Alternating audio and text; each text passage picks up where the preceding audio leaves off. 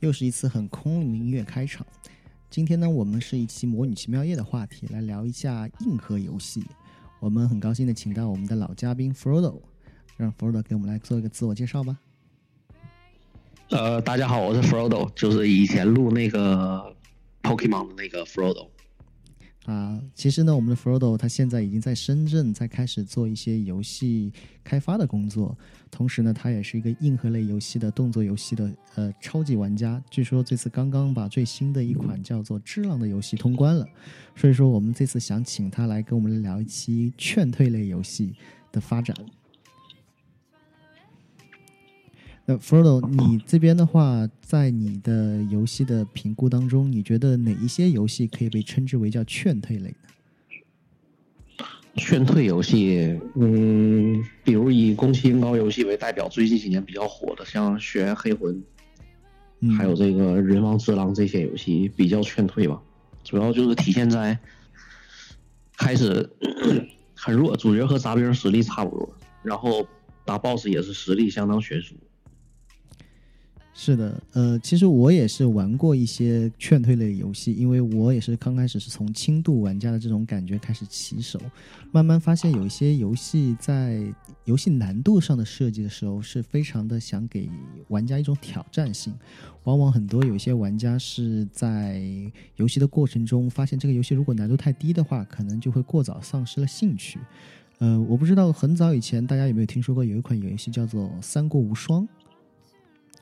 这款游戏的话，它就是一个我们俗称叫做割草类游戏。割草类游戏的话，就是因为游戏难度比较较低，你的每个人的游戏体验的话，就会感觉是非常的轻松。但是久而久之，你会进入一个很疲劳和一种就是乏味的状态。那其实，在游戏设计的过程当中，就会注重在难度上做一些很。硬核类的突破，让你发现游戏的操作起来非常的困难，往往这些游戏会留住一些核心用户。那这次的话，我们可以借着《只狼》的发售和《只狼》这款游戏现在在整个平台上的一个火热的情况来做一些分析。呃，其实无双也是割草，不是那个黑黑暗之魂也是割草游戏，只不过玩家是草。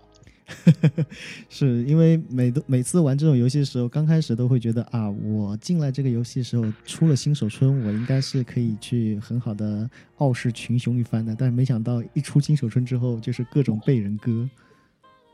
对，没错。其实无论是黑魂还是这个玄还是只狼，它都有一点比较好，就是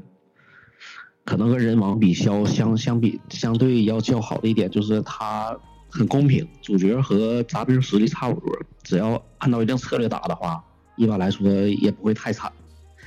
嗯，那其实像我玩这一类游戏的时候，刚开始的时候会发现，呃，操作起来特别的、特别的费劲，或者说是可能你会进入一个被游戏开发商的一个再教育的阶段，就是可能可能你过去的一些游戏体验经验，其实在这里是无用的。对，没错，这个确实，这个，因为他的打打的思路都和以前不太一样。要是按照以前那种猛攻那种思路，很容易挂。嗯，有一定节奏感。像像比如说像我玩的游戏当中，我觉得个人感觉评价都比较高的，比如说像人王的话，我会发现我被在教育的这个过程当中，我会发现，哎，好像跟以往的动作类游戏不一样，因为好像你的这种。攻击的次数是跟你的体力，就是你的这个人的这个体力有关，因为你会发现你的体力会直接影响了你的攻击次数。当你的攻击次数到达一定的疲劳期的时候，你就无法再出手了。那其实像这个过程中，就其实很像原来玩的割草类游戏的话，就会很大的不同。对，它也是，其实也是模拟，它这个属于感觉上在模拟现实中这种感觉，就像是。每个人在打架的时候，打到一定程度，肯定体力不够了，这时候就会留有破绽，类似于这种感觉。嗯，那你觉得像现在最新发布的这款《只狼》的话，它有哪些地方是觉得是开发商在给我们做一些再教育的方面呢？首先拿杂兵来说吧，如果你按照这个，就是这个黑魂或者人王那个绕圈那个打法，二人转那个打法来打的话。就是我围着 BOSS 转，然后不断磨他血，这个作用不大，因为主角打敌人掉的血非常少，都是靠打那个把驾驶头给打崩掉，然后一击出局。嗯，所以所以这个如果按照以前那种打法的话，会非常麻烦，而且代价很大。以前被 BOSS 打一下可能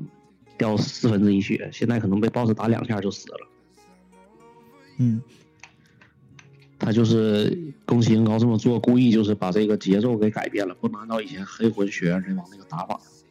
是，呃，如果提到这个设计师，呃，这个游戏开发师的话，大家都可能玩过这类游戏的人会非常的熟悉。其实宫崎英高他是有做过《只狼》之前是应该是非常让大家熟悉的是《黑暗之魂》系列，对吗？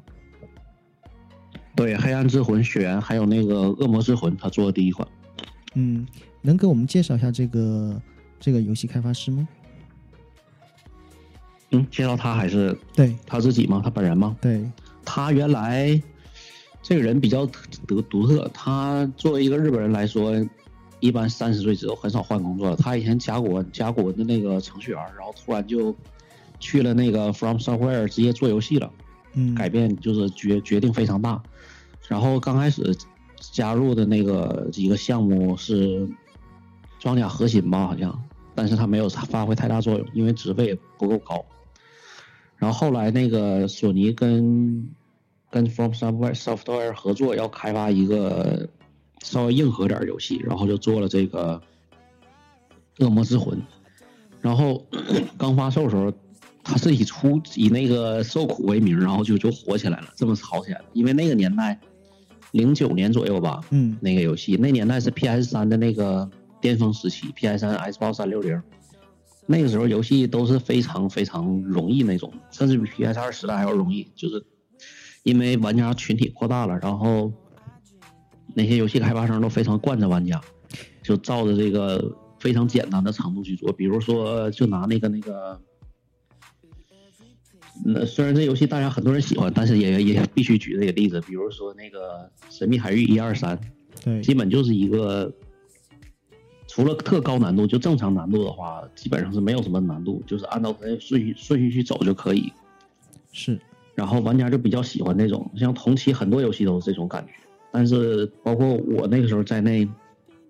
从零六年开始玩 PS 三，零七年到了到了大概一零年、零九年左右，感觉有点疲惫了，当时都有点不想玩游戏了，就感觉。没什么意思，像是像是玩游戏，像像是在完成一个任务。是不是觉得玩一些不是很难的游戏时候没有一些成就感吗？也不是难，就是它已经不是难度问题了，就是那种游戏已经是按着按键去，按着按按着顺序去按键就可以了。机械式就是一一两个按键，对，非常机械式。然后看看剧情，主要剧情好，可能看看剧情，看看画面，但是对有在游戏性上没有任何突破。那个年代，嗯。然后他这个游戏出来之后，就当时就很异类嘛，然后大家就慢慢传开了，还被称为当年什么黑马。但是作为恶魔之魂的话，还是太难了。后来我玩了，只打了大概三个 BOSS 左右就干不动了，因为实在太反人类了设计。他这个小兵实力远远大于主角，BOSS 的实力也更大于主角。我第一次有一个 BOSS 是一个在一个。围就是一个围起来的一个城墙里面打一个巨人，一个铁巨人。结果他城墙上还有六个小兵不断拿箭射我，我靠，相当于一大七，非常非常难。嗯，但是后来发现有一定策略性，要把这个小兵挨个打死，然后再去砍 BOSS 腿。但是试了很多次，而且之前在打 BOSS 之前，那个存档点距离 BOSS 也非常远，这个路上要要清很多小怪，而且还有可能被一个喷火龙给烧死。嗯。然后到了二零一一年左右，他出那个《黑暗之魂》时候就成熟多了。这个路无论是地图设计、地图上这个杂兵设计，还是 BOSS 设计，也难。但是你发现会发现主角他这个用用有某些用某些方法打就比较容易，而且有些隐藏武器前期非常非常隐藏武器也对前期很有帮助，包括后期每个 BOSS 都有自己弱点。就是有点像有点像解谜一样，只不过是解开哪种方式哪种哪种方案解决 BOSS 比较好。是，或者说把 BOSS 行动模式多打几遍记下来了，就就好多了。其实这也是一般的游戏玩家的一个呃开荒的思路吧，就是去记这种。这种里面的大 boss 的一些攻击模式，或者是招路的招式套路之类的，当你熟悉了这些之后，开始正式的一种开荒的心路历程。其实对于我来说的话，我玩这种游戏的时候也会遇到这种相似的问题，但是往往就是这种劝退类游戏，可能刚开始的话，就是基本上你可能会死四十遍到五十遍，甚至不止。他们说那个。这次只狼就是就开荒比较难，要比因为没有数值嘛，嗯，不像血和黑魂还能靠数值弥补一下血量什么，就很像直接上来就打怪物猎人继位的感觉，嗯，然后再加上他这个死了会也会掉钱掉经验，但只不过没有以前惩罚，就是游戏惩罚死亡惩罚，对死亡惩罚。他这个死亡惩罚也是受苦的一种原因。如果你看，比如说怪物猎人打一盘输了没什么，嗯，但是这个就掉点，就是花了一点钱，花了点那个入入门费用而已。但是这个他会就就钱呃血缘和和黑魂以前是钱全钱全掉，然后能捡回来。这次是有百分之多少的几率会掉，但不能捡回来。嗯，那如果从游戏发展的这个角度上来看，呃，这种死亡惩罚的方式是不是，呃，之前的游戏在向暴雪的《暗黑破坏神》致敬的？就比如说，像当时不是有出现过像这种叫生存模式吗？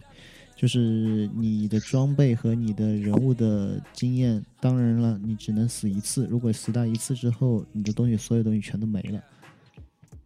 有点那种感觉吧，其实他更想还原的是 FC 时代最早期那些动作游戏的感觉。嗯，你是那些游戏也没有什么，嗯，那些游戏也基本上就是死了重新开始，也没有什么资源。嗯，那你是从什么时候开始接触到这种，就是你觉得劝退类游戏对你来说有一种很大的魅力呢？应该是血缘开始，因为之前黑魂都说好，但是没玩儿，就各种原因。然后血缘开始之后，主要是因为当时看着游戏画面不错，那个风格克苏鲁，当时不知道是克苏鲁，当时看着哥特风格不错，挺喜欢的。嗯，然后就买了，而且当时买的是电子版，电子版我又又又当时又不支持支付宝支付，嗯，然后我就让我妈在国内帮我买了。然后我打打了第一个新手村，被虐的不行了。但后来我想，我想不行，我操，不能不能浪费我妈花的钱。然后我就继续打下去了。结果打着打着就就通关了。我第一次听过一个游戏玩家对于一款游戏的坚持是不能浪费妈妈花的钱。对呀，我靠！要是我自己花的钱就算了。嗯，这也是可以的。我我我我说一下我的经历。我我其实我。第一次开始沉迷于这种劝退类游戏呢，可能是从人王开始的。那也有几个原因，一个是人王的这个故事背景，它和只狼有点略呃略微相似的是，它都是这种日本题材的，就是日本战国时期的。那这个可能对我来说有一个很大的一个吸引程度，因为毕竟我是玩这种光荣游戏长大的一代。然后呢，其次呢，就是我会发现，哎。我居然会出门被第一个小兵直接给干死了，然后我当时想，这不可能，这我会有一种就是一种玩动作类游戏的一种小小的那种自尊心吧，会觉得这个明明是我有多少某某游戏某某游戏的多少的这种很长的游戏经验，怎么可以允许我这样一出门就被第一个第一个怪就给。抡死的这种感觉，就是感觉是受到了一种侮辱，然后于是开始，对对对，就是这种感觉，就是开始了尝试。那可能对于有一些玩家，或者说是一些轻度类玩家吧，他可能会觉得，哎，那游戏太难了，我放弃吧，我不玩了，我换一个。他很可能会是这样。但是有一些玩家，就像我这样，就可能是一种死刚型的，就是那种头铁。当发现这个游戏我玩不过去，就非要证明自己可以玩过这个游戏的那种。那种存在于，于是就开始了，就是一发不可收拾的这种玩游戏 干身体的这种感觉。那其实就是久而久之，久而久之就发现，哇，原来这种，哦，这个就是劝退类游戏的一种魅力吧。而且它设计恰到好处，它会让你感觉每次死的时候，并不是因为游戏太难了，而是感觉自己犯错误了，哎，自，己有些失误了，或者是这个就感觉自己无敌了，上去乱砍乱打就会就会死，不乱打就不会死。其实其实像这类像是，嗯，你说你先说，嗯，像像像人王刚开始，如果 他那个小兵有特质和黑魂不一样，黑魂小兵都有一个类似于行动范围，嗯出了那个范围他就不追你了，或者他就往回退。人王那些小兵刚开始是追你追到天涯海角，我靠！所以 你要是不不那个不挨个击破的话，就一顿跑路的话，他们最后可能七八个一起追着打，那个非常容易死。嗯，所以就觉得是自己错误，并不是游戏设计错误。是，也还有很多，就是你会发现这个游戏里有很多这种创作者的一种黑暗面，他们总会喜欢在这个游戏的一些角落啊，或者是一些隐藏的掩体下面埋伏一个野怪，然后趁你过去对一个宝箱或者是对一个地上掉落的东西好奇，正准备过去捡的时候，然后他就会从外面扑出来，给你一刀必杀，然后让你直接对对对直接从头再来。导致我现在每次玩任何游戏开宝箱的时候，都要把镜头转到后方。是，其实这也是玩那些养成习惯。对，其实我感觉劝退类游戏它会很固定的吸引到一类游戏玩家，就是那种很坚持不懈的头铁型玩家吧。我个人评价应该是这一类，对对对，就是他们可能在在生活中或者是在现实的这种社交里面，他是属于那种有一定的意志力，然后呢，对嗯自己的能力和技能是有一定的认可的。然后他不相信自己在这个游戏里会被轻易的打倒，或者说是，或者说哪怕是被打倒之后，会愿意更快的站起来再继续刚的人。那可能我觉得这一类可能是这种游戏的一个最大的忠实用户吧。对，确实，包括这个，而且他给这种学习过程体验也是一般游戏没有，很多人都喜欢这种感觉，就是发现慢慢虽然也有数值系统在，但慢慢是自己变强，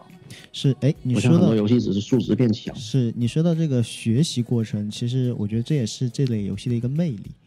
嗯、往往嗯很多游戏我们会说都是一种固定模式嘛，对吧？就是比如说，呃，怪物的血条是多少，我的这个血条是多少，我要在这个血条之内干掉你，然后我就成功了。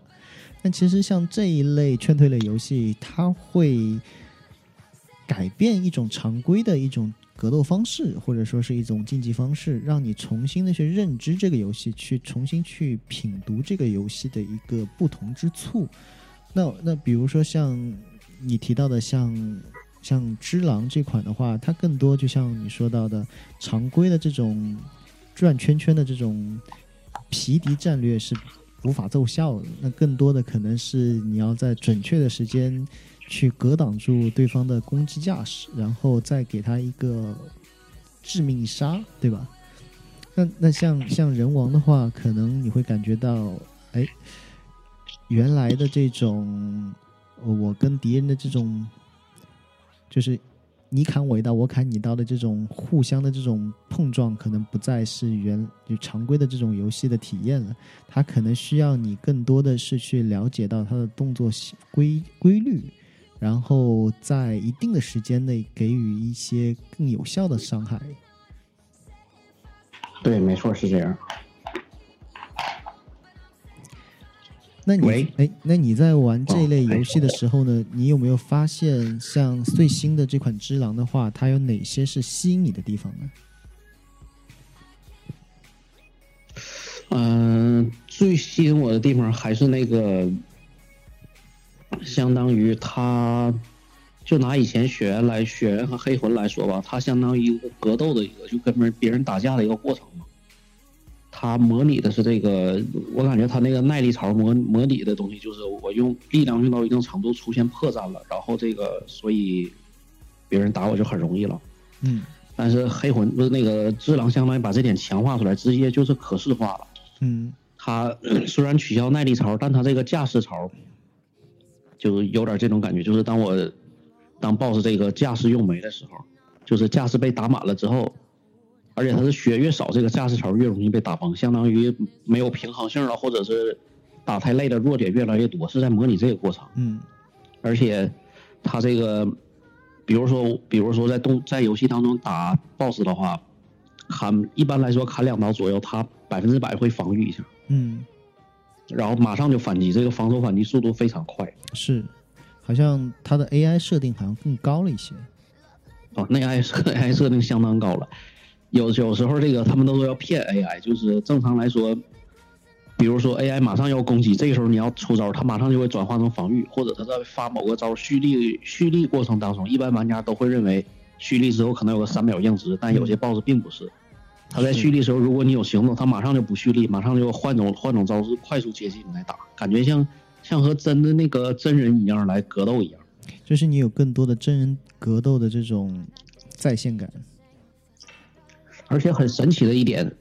我一周一周目打这些 BOSS，比如说前几个 BOSS 可能要我卡一天，嗯，但是二周目甚至一一次没死就过了，只要我击败过这个 BOSS，我就比他就比他强，就是就是这很神奇的一种感觉。是那这是你个人的自信心上升了吗？呃，可能这是一点吧。第二点就是这个有点像圣斗士里的那种感觉，就是同一个招式对我第二次没有效果，真把这种感觉做出来了。为什么我不是呢？还还还需要锻炼，因为他这个他这个 boss 每一招都杀过我，所以我就知道了他每每而且每一招都杀过我很多次。然后一旦我打败的时候，基本上如果想打败他，必须把他每一招都给完美的化解才行。嗯所以这个，所以就已经记住了，已经记住他会出什么招式了。嗯如果这个有些 boss，一般来说不会碰巧让你过的，不会不不会那个，因为只有两次机会，就按照流程来说，嗯呃，一次死亡就一次 boss 基本上两招就能把把人打死，把角色打死，再加上一次复活，也就两次机会。嗯，所以当二周目再打的时候，看这个 boss，我觉得他浑身都是破绽。那你可以说一下你的这个游戏经历，你大概是用了多少个小时去通关呢？四十九点五小时，那在平均的这个玩家里面，应该算是一个实力相当可以的状态吧没没还是比较长，很多大部分玩家应该是三十多个小时左右。？OK，我中间刷了刷了一段时间，然后到处探索了一下，打的比较快，呃，打的比较细。是，呃，我在玩这款游戏的时候，我更多的会感觉到它的这个画面渲染效果要比常规的动作游戏要更精进了一些，尤其是对远景的这种风景处理的话，它的细细腻感更强了。对，这也是就是这个系列的特点，它画面算不上顶尖，但这个画风和和细节上这些给人的营造一种感觉非常好。嗯比如《血缘》里边这个那些亚南中心那些地地那个大理石是不是大理石我不知道，就是英国那种那种那种街道，嗯然后上面砖石上面有一些像潮气、像水汽一样，还反着有点反光的感觉，嗯做的非常细致。然后，然后这个只狼这个就是那个，他每一个截图都非常美，我觉得他虽然不是最嗯画面最牛那个，但是非常美，就是艺术艺术气氛营造比较好。你觉得这会是因为他们和动视合作的这个原因吗？没有，这算这算不上跟动视合作，他这个以前也以前是万代代理吧，但是这次只是换代理商了而已。像在在在亚洲地区，除了除了那个除了那个，咱们就现在咱们玩到玩到这个版本，嗯它是没有日本版的。它在亚洲地区，日本好像是也是动视还是还是谁我不知道，但是其他亚洲地区是那个方块游戏国内一个公司做代理，，OK，它就和动视没有关系了。在在其他地区的动视，只是代理商而已。OK，那你觉得在这些劝退类游戏当中，《只狼》的难度能够排在哪个 level 呢？排在第二，那你觉得最难的呢？最难是恶魔之魂。恶魔之魂，我觉得它很多地方是故意去设计很难，再加上操作有时候不是很流畅。那其实游戏难度这是一个是开发者其实很很微妙的一个东西，就是当你设置的过难的时候，你可能会损失很大的一部分，就是来尝尝鲜的一些轻度玩家。但如果说你的游戏过于简单的话，又会很容易让很多核心用户觉得你的游戏没有挑战价值、没有突破、没有自我的这种实现感，那他很可能会在玩过这款游戏的时候，很快就容易放弃它。没错，它这个定位也不一样嘛。它如果它定位是核心玩家、核心游戏的话，那它就会稍微难一点。这样的话，玩家之间也会讨论，然后那些直播平台。推去 YouTube，还有国内那些直播平台也会非常火，嗯，也会带动很大的这个流叫叫什么叫流量，国内叫流量，嗯。另一种的话，就像是我们常规理解，就是你进入游戏的时候，它会有一个游戏难度的选择，但好像这次的话，只狼并没有给你这样的一个呃选择的提供，对吗？呃，也没有直接选，但他可以选择那什么，可以选择更难。就是他是这样的。这个他这个选择更难也有好处，难度其实并没有提升太多，但是但是但是奖励能多一点，刷的道具和钱能多一点。OK，他那个方法是。到游戏中有一个地方去敲一个钟，敲完那个钟之后，难度就变变叫什么厄运降生。嗯，中文写什么，日语写的什么我忘了，反正就是那个意思，就是厄运降生了，然后是就是有有有游游戏变得更难了，但它同时给你个道具，那个道具你随时可以用，用完之后难度变回原来难度，然后再敲钟还能拿到那个道具，也算是在游戏中改变难度的一种模式。这个，然后二周末还有一个道具还能加加大难度。然后 这两个道具缩写就是都用好之后，血条下面会有两个提示，两个图标，就证明更难了。一个叫接什么东西，另外一个叫霸者模式，所以这两个合在一起就是 JB。哦。正在我跟你录的这个同时的时候，另一外一只狼的这个铁粉玩家厂长已经正在跟我发短信说：“你现在玩到哪儿了？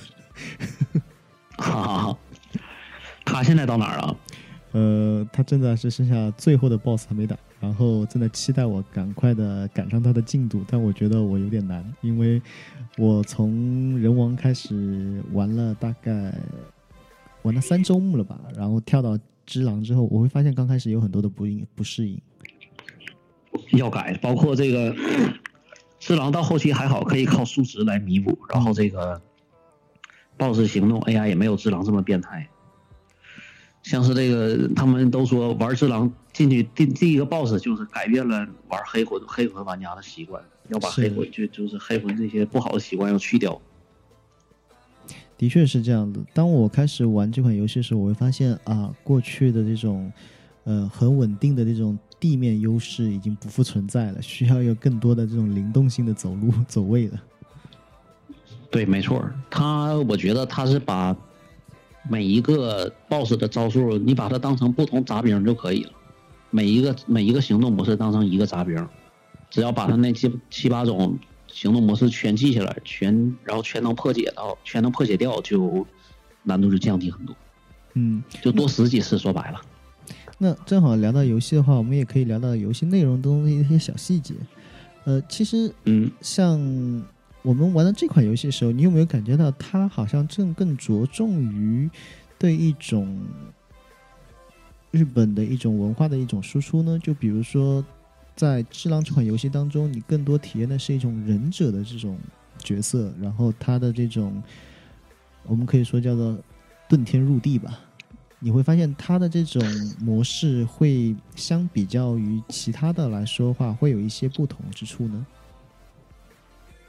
有很多，它首先它在地图设计上虽然能上天入地，但是这个下海什么，但是它还是有故意做出来很多限制，而且做的非常奇妙。比如说这个边界，游戏的边界，比如说某个建筑物边界的话，一般游戏可能就用这个空气墙给挡住了，但它不是，它是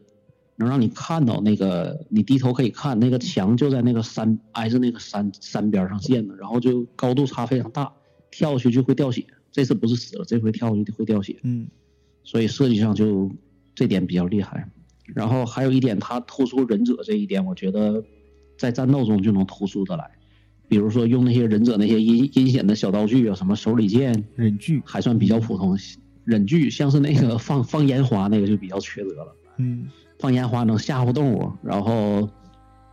还后期还有什么口哨能让动物们自己打。嗯，然后那个打一些重装甲敌人，就用那个枪给他，就是那个那个长枪，它不是突刺长枪，属于带日本那种带钩那种长枪，叫什么叫叫某种戟好像。十字纹枪。然后那个还不是那种单单单单向那个带一个钩那种啊，钩镰。有我不知道叫什么那个东西，然后他能把重甲类，就是穿着厚重装甲类敌人勾过来，让他失去平衡。嗯。然后还有这个斧子对一些拿盾和这些防喜欢防御的这些敌人很强。然后还有这个像是喷火那种对那些红眼的敌人比较强。红眼类是一种在剧情里边一种产生的一种敌人，数量不是很多，但是有效。还有像那个。他把很多很酷的东西都拿来用了，比如说那个铁伞拿来防御，嗯，然后收招的时候就变成左手就变成一个扇子，右手一个剑，然后一个十字切，非常帅气，就是有点又又阴险又帅。嗯，对他，他很喜欢重新诠释某些东西，是是，他就相当于把这些忍具全都重新诠释了一遍。的确，因为我我我在玩的时候，我会感觉 哎。但首先，这个游戏概念设定我会比较有意思，就是一个被断了手的忍者，然后装上了一个忍一之，就是这样的一个感觉。在我没有玩这个游戏的时候，当我听说了有这款游戏正在制作的时候，我会有一种很大的期待性。因为常规我们理解，如果说你要是玩忍者类游戏的话，呃，大家可能会想到像《忍者龙剑传》或者说是其他类的这种火影忍者之类的游戏，你会大概知道。忍者给你带来的概念应该是一种很固定的一种思路，但是当你接触到《只狼》这款游戏的时候，你会发现，哎，好像当你多了一个义肢的情况下，你的这个可实现性和创造性又多了很多的空间。对，没错，这个义义肢这个绝对是黑科技，在那个在那个年代，而且。呃，他基本上每一个每一个敌人都有他的弱点，都跟一直相关。如果用好的话，很厉害，都可以速杀。嗯，那还有对，还有刚才说忍者这个还原忍者这点还原非常好。比如说，其中有一个 BOSS，他穿的全身盔甲，西就是西方武士那种，西方骑士那种盔甲，西洋铠甲，然后拿对拿着巨剑那种，就是黑魂里边标准的角色。对。如果这个角色 放到黑魂世界里边，可能主角打他七八下他就死了，然后主角拿盾防一防就行。但是当只狼打他的时候是不掉血的，只能靠把他驾驶槽给打没，然后再给他忍杀。OK，就是对忍者还原忍忍者还原非常好，不像这个刺客信条到了起源之后，他们都说变成狂战士信条了嘛，都说不像刺客了。嗯，但这个只狼还是保证保持了很好这个忍者的感觉，而且。是他很弱，就觉得每一刀砍去都很弱。如果换到这个黑魂的世界里，他基本上是没法生存。呃，的确是因为可能不太了解日本的这种战国时期的文化的，可能并不熟悉这个故事背景。但如果对于我来说，我会很清楚的知道，像其实在这种游戏的设定当中，它是还原了那个时代的这种职业的这种悬殊性。那其实忍者真正的能力，它并不是在于正面的搏击，它是在于一些刺杀、窃听情报和一些就是获得一些重要的文件，然后赶紧转移逃走这样的一个功能。对其实这样的一种角色，其实在正面跟一些敌人在做 PK 的时候，或者说更多是跟一些竹青啊武士 PK 的时候，往往是正面你是 PK 不过的。就是说，这这所以他只能对体现出他的攻击力啊，各方面啊，他是有劣于你的遇遇到的一些敌人的。那他的必须得发挥自己忍具和这种忍术上的优势来弥补这个空间。那其实，在这一点上，他还是蛮尊重这个时代背景的。我这个还是比较对对对。而且他在战斗的时候要用很多技巧，比如说这个 敌人用下段攻击就要跳下来踩他头，这时候他会失去失去一点偏好性，嗯，就驾驶槽会长一些。然后他用突刺攻击的时候要用这个识破，就把他武器相当于踩他踩一下他的武器，嗯，就顺借借力用力那种感觉，就打的非常奇妙，嗯，不是硬拼，做的非常不错。而且这个 还有一个就是主角这个，之前咱们不是聊了，还没聊之前就之前说那个为什么 BOSS 都比敌敌人都比主角高一大头，嗯，就是这个人物人物设定的时候这种。敌人的这个身材比例跟跟你的主角的身材比例的关系是吗？对，这个我想了，因为他忍者其实他只狼看着正常身材，但其实他应该非常非常矮，我估计也就是一米五左右。那应该是符合了那个年代的平均身高吧？可能也是这个职业吧，就武士一般都会高大威猛一些，像是那个天狗。这个真实身份就不透露了。他我对比了一下，他比主角高一头半左右，嗯，所以他大概有一米八左右的身高，嗯，但一米八在那个然后在那个年代其实是真的巨人巨人了，因为 然后那个你先说，嗯，第一关不是第一关那个精英怪不是有一个叫呃赤鬼一个家伙吗？红眼睛那个，嗯。就很高很很壮，看起来能比主人高两头，但 玩玩家都说他是其实他是发疯的荷兰人，就是头发也是那个有点发，对对，有点发红黄色，然后那个脸型长得也像，然后身材也像。对，这个是我刚开始接触到这款游戏时候想要吐槽的，就是我发现为什么这个敌人跟我的这个身高差悬殊这么大。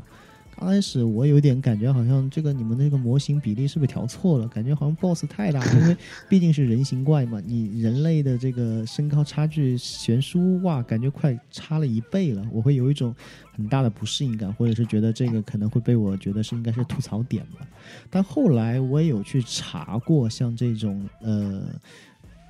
在那个年代的人类平均身高吧，因为像。日本人对于一些历史，它的还原度还是蛮高的。他会把很多的这种武士的铠甲，然后都复原之后放在他的博物馆里。你去看的话，你会发现 很多你在历史中比较有名的这些武士，其实他们的个子其实并不高。那同样反之，像这种忍者的话，他的这个受制于他的工作的这个条件和他自己所得到的这种。呃，训练的话，你会发现他其实是更需要一些敏敏捷类的，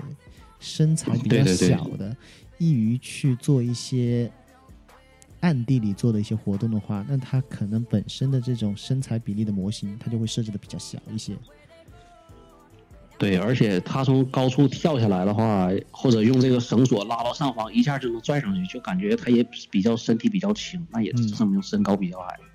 还有他和那个他就是那个游戏里边那个王子皇子在一起的时候，就那小孩那小孩大概也就是十二三岁，还没变声那个感觉。嗯，他只是比他高一点儿，嗯，不到一头吧。还有就是他和有其中有一个那个女性角色在一起，日本传统女性角色在一起，基本上身高差不多，所以我推断他也是非常矮。嗯。也比较还原那个忍者那种那种感觉。嗯，那你在玩的过程中，你有发现哪些是让你觉得呃非常费解，或者说是要花很多心思去去调整自己状态的地方呢？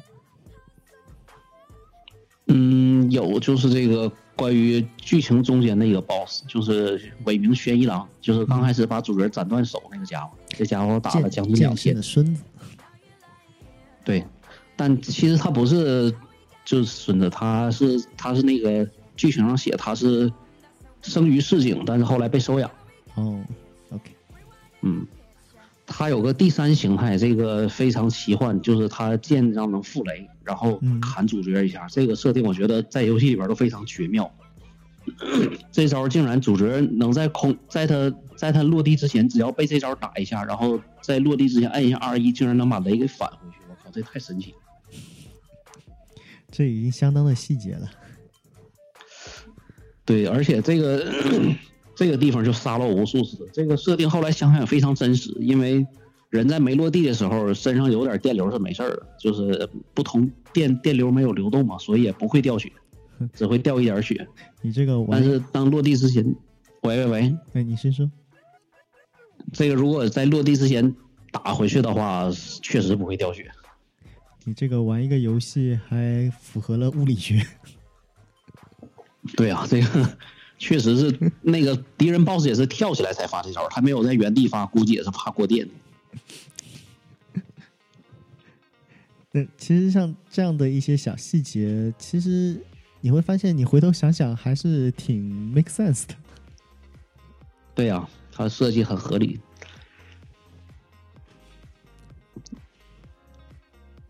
嗯呃，我不知道你在玩它的这个游戏的时候，还有没有其他的一些感觉？就比如说在装备上的一些提升呢？装备上提升，装备上提升没什么，因为它不能换衣服，也不能换武器，只是忍具能在不断提升。忍具也只是忍具提升，也只是打特定怪时候有用，但是一般情况下，忍具用最初始那几个也足够。嗯，但其实这是我在玩这个游戏的时候一个小小的失望点，因为我会觉得，如果说你会有一些像，呃，物品、服饰、道具这种东西能够再现到你的这个人物的设计的身上，会更有意思一些。就是你可能会自定化一下他的这个人物造型，但好像在这款游戏上，他并没有花这种心思在。据说，因为以前都有这个特点，比如说打完某个 BOSS 能买他的衣服，然后装上这种，以前都有这种这种就是这种东西。但他也可以这么做。我我听说他们这么做是为了尊重日本这个文化，嗯，就坚持不不做换换衣服换武器，就尽量保持。我也感觉比较失望。对对对，像很多这个角色拿长枪。拿那种十字十字长枪，或者是拿什么火火枪之类，还有这个就是一些重型武器，重棍棒什么，我 我也想拿那些那些武器来打，但他可能为了还原，就是完全用用这个从头到尾都没换武器，也是为了还就是完全还原忍者这种感觉吧。嗯，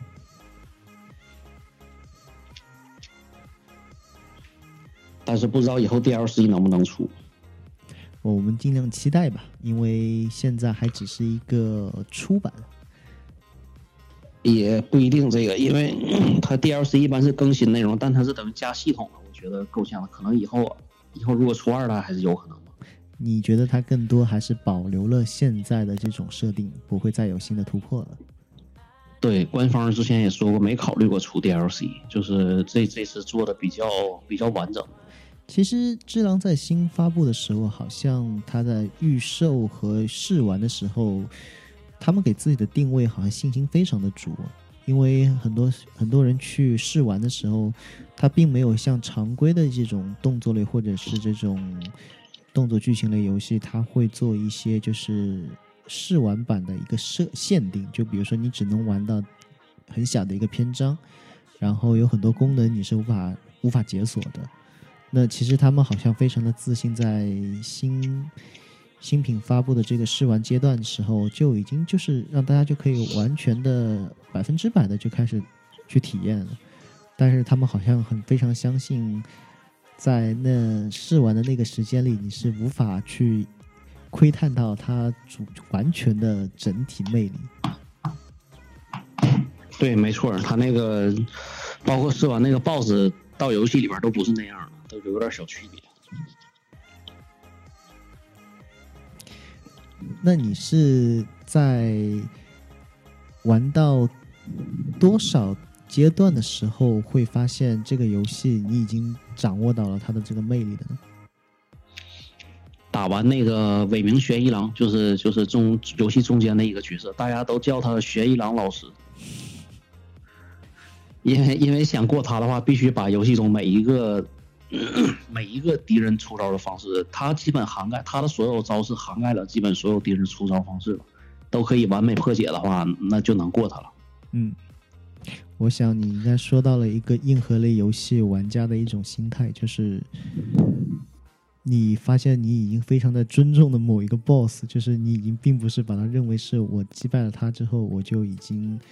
越过了一个高山，而是把它当做了一个老师去 去面对。对对对，都是都是那种感觉，从头到尾人形怪基本都是这种感觉，就是每一个 BOSS 人形怪他都教你不同的招数一样，然后每次每次去跟他打都感觉是哦，老师我上一次没没过，我现在再挑战一次，都是有这种感觉。然后这个包括每次他们对话也是，就是上来就说马尔鲁，要不就一哭，就是就是开始吧，我们开始吧这种感觉。然后之后输了之后，他就一般都说：“哎呀，狼啊，只狼啊，你又你又成长了。”都会说这种话。你非常有代入感。对对，就感觉是在训练主角，是在比武，只不过用自己生命作为代价。我在体验的过程当中，我发现了一个很大的突呃不同之处，在于就是呃这一类的动作游戏，它的这种区别跟欧美的这种动作游戏的区别在于，就是招式的一种演化吧。可能日式的这种游戏，它的你的一个按键，它可能只是反馈到你的游戏人物当中，只是一个招式。它并不会去做一个很华丽的动作，或者是一套的这种连技。那往往像这样的话，像我感觉就像呃，比如说像战神，他会给你感觉就是你的一个按键，它可能代表了一连串的动作。那可能日本游戏，日本游戏它会做的稍微的更细腻一点，就是它把它的。日本武士的这种招式，更多的就是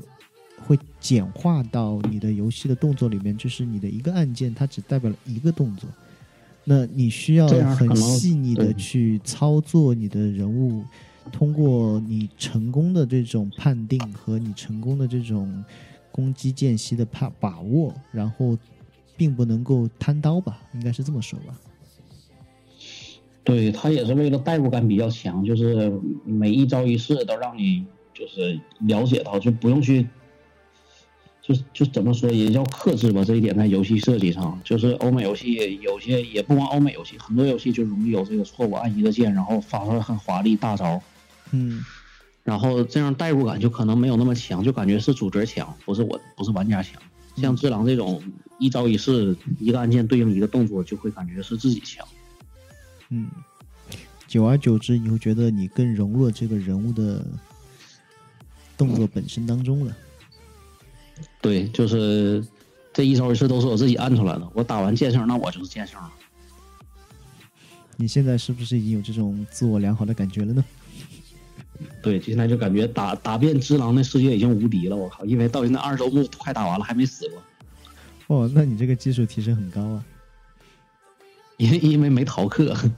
他们说如果有些 BOSS 用些猥琐的方法打，那叫逃课。的确是因为很多玩家在面对这种硬核类游戏时候，就会出现两种分歧：一种是我要硬刚过去，就是实实在在的学习好，然后把敌人当做老师，慢慢的磨练自己。然后通过这一阶段的四十次、五十次的死亡经历，告诉自己我应该熟悉你的招式的一举一动，成功的把你击杀。然后，当你过了这个 BOSS 的时候，你有一种很大的满足感。这是这种硬刚类玩家。那另一种就是我们说的逃课类玩家。当你遇到这种难的 BOSS 的时候，你会知道自己的一种很大的挫败感，让你想着我能不能绕个弯路，用一些猥琐的办法和一种比较阴人的地方可以。出其不意的偷懒的过了这个 boss，那的确也像你说的，其实，嗯嗯，我觉得这这倒是可以，因为忍者本来就是比较阴险的职业。嗯，的确，我觉得这更多的还是根据玩家的这种心态而定吧。因为像有些游戏，它到后期的话，因为你的理解。或者说是你的想象力已经对你对这个游戏的这种理解，可能又进入到另一个层次的时候，你会发现，哎，其实我并不需要通过同一种固定的方式跟他硬刚，那其实这也是可以并立存在吧？可以，因为他们设计游戏就给了玩家不同解决方式嘛。嗯。那就是一个 BOSS 可能有三四种解决方式，你不一定非要硬刚。嗯。那如果你作为一个游戏的爱好者给这款游戏你来评个分呢？你会给他打几分呢？嗯，应该是九十五分左右吧。嗯，呃，可以说一下，如果说唯一数对各方面都很不很成熟，至少这个不论是世界观、剧情、人物、角色，还是这个配乐恰到好处，画面优美程度，最重要是这个系统，这绝对是目前独一无二的体验，这种感觉。嗯，然后很而且很成熟打造了，包括它每一个动作。因为最近也在做游戏，对这个游戏动作判定这点也比较重视。我发现他每一个动作都非常非常真实。比如说敌人用下段攻击的时候，这时候用那个就是先锋式的一个脚法踢的话，主人会跃起来大概半个身位，嗯，他就打不到了。就是 正常来说要要用跳来回避，然后就就是这个就是这个碰撞做的非常非常真实，真像跟真人在打仗一样。还有就是他敌人这个 AI 也非常强。会根据你的招式变化，不仅是他自己有一套出招顺序，就不是那么套路，会自己变化。就整体体验是其他游戏没有的，这点所以加起来大概九十五分。唯一扣分的地方，我觉得就是不能换衣服吧。嗯，你也期待有更多的形态和造型出现。对，我也想穿上穿上剑圣的衣服体验一把。这种体验方式，估计你只有在其他的游戏里面可以有所获得吧，或者是 PC 版等出 MOD 嘛。嗯，那我们也期待它将来会有更多的这种 PC 的 MOD 出现。嗯嗯，那很高兴今天可以邀请到 Frodo 来跟我们很深度的聊了一款。最新的动作类游戏，也是最新的劝退类游戏。不知道你在玩这款游戏的时候，是否也被劝退了呢？那 OK，那我们今天就到了这。那非常感谢我们的嘉宾。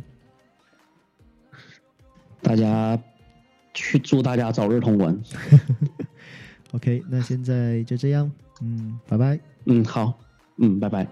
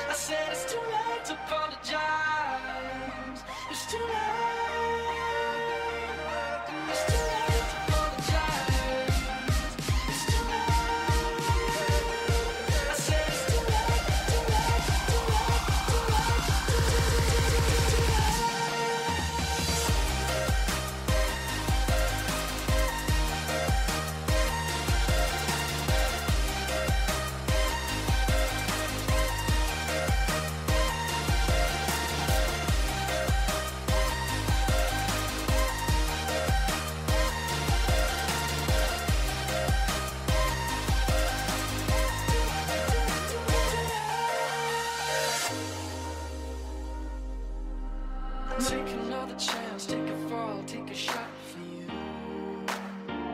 Oh, I need you like a heart needs a beat, but it's nothing new. Yeah, yeah, I loved you with the fire.